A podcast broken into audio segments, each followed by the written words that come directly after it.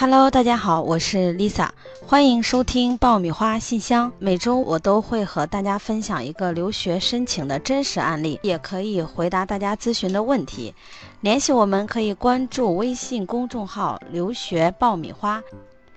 今天想跟大家分享的主题呢是美国 P2 这个专业方向，也就是公共关系专业方向。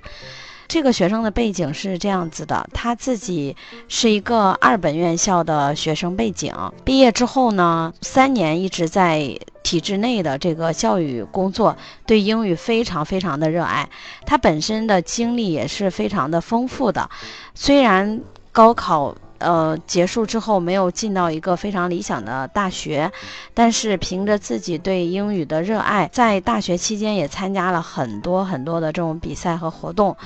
包括呃，像北京，呃，那个中央电视台最有名的英语希望之星比赛等等，嗯，另外他本身也是一个非常热情于这个公益活动的学生，所以他也参加了很多这样的活动。由于他自己的性格也是比较外向的，在自己的工作环境中，嗯，也跟很多的这个。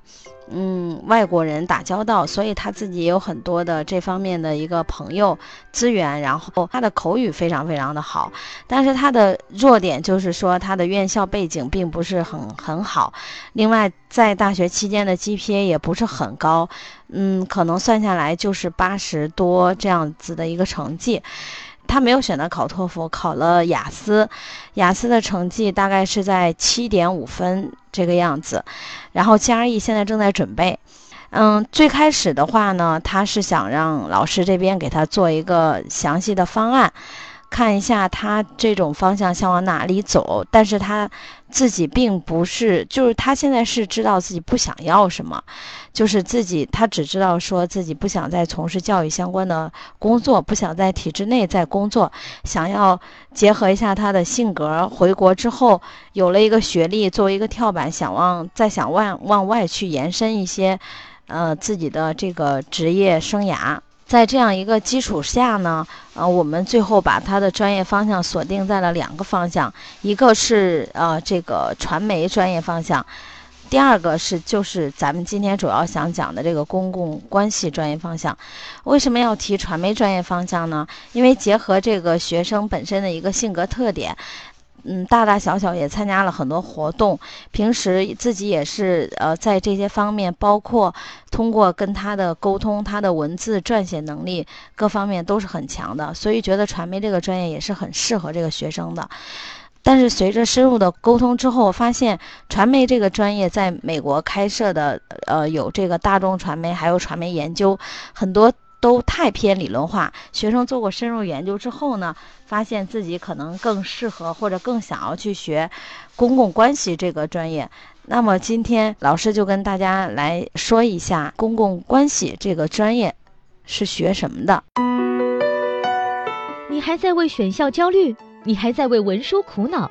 爆米花留学工作室二零一八年申请开始招生，从业十年以上的留学导师全程亲自办理，贴身指导，帮你成功迈入国外名校。联系我们，请关注微信公众号“留学爆米花”。其实公共关系这个专业，它大致也是分为两个小的方向，一个叫 Cooperate Relationship。呃，另外一个叫做呃 strategic public relation，前者的话呢，它是比较侧重于企业形象的建设，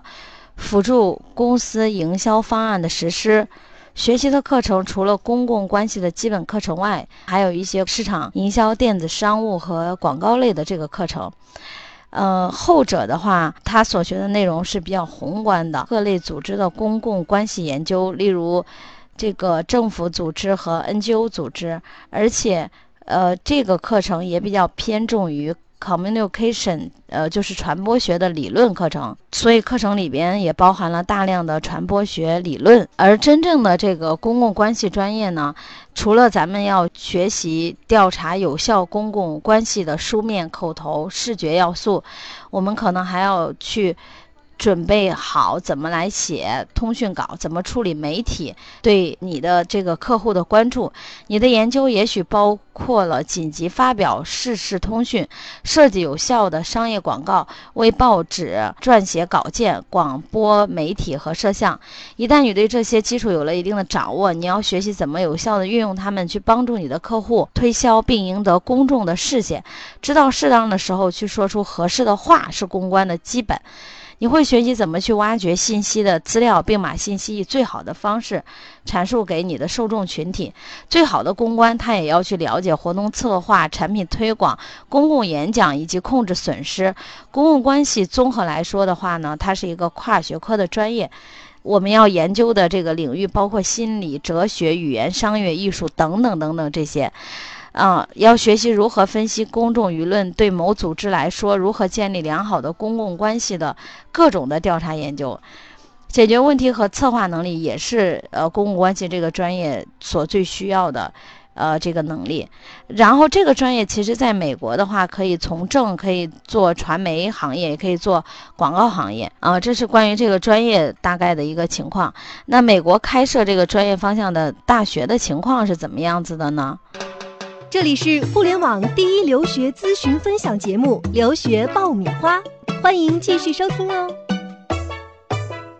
整体来讲呢，美国综合类排名前一百的这个大学当中呢，大致有二十来所大学开设的是公共关系硕士专业。呃，排名前五十开设这个专业的学校就更少了哈。呃，但是正是因为开设这个专业的这个学校少，所以通常。呃，学生来申请的竞争还是比较激烈的。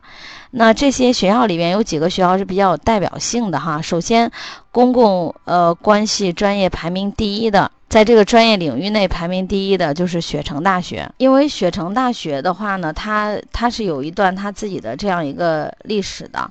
呃，雪城大学它是在呃一九六二年的时候呢，就是由这个美国。传媒大亨叫塞缪尔·纽豪斯先生捐赠给了雪城大学一千五百万美元，就建造了现在这个传播学院。所以这个学校在这个领域的资源上提供还是呃非常非常丰富的。其他的大学像呃印第安纳布明顿啊，然后乔治亚大学、南加大、芝加哥，呃，然后堪萨斯、乔治城。